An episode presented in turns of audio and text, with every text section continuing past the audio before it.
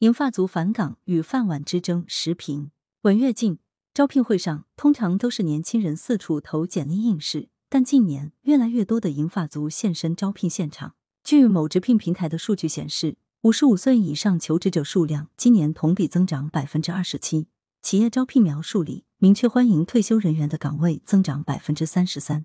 退休人员再就业悄然热起来，也引发银发族与年轻人抢饭碗的争议。青年人就业率走低。大学生找工作难，近年备受关注。现在又冒出银发族重返职场，难免产生抢饭碗的联想。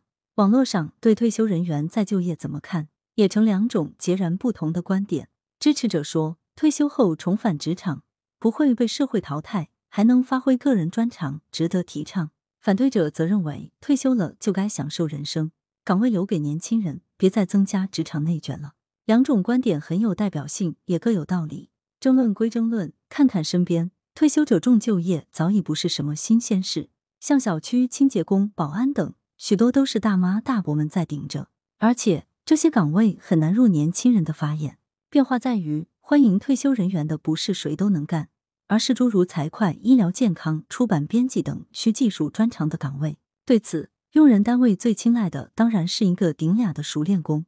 无论经济形势如何。社会上始终存在着一方面有人就业难，另一方面却有企业招工难的结构性问题。假若能吸引部分退休人员在兴业，又何尝不可？而从银发族重返岗位的动因分析，部分人是因退休金太低，无法获得体面生活；有些人是虽退休了，但依然年富力强，如五十岁退休的女职工，闲在家里自己也憋闷得慌，不如重新工作，发挥余热。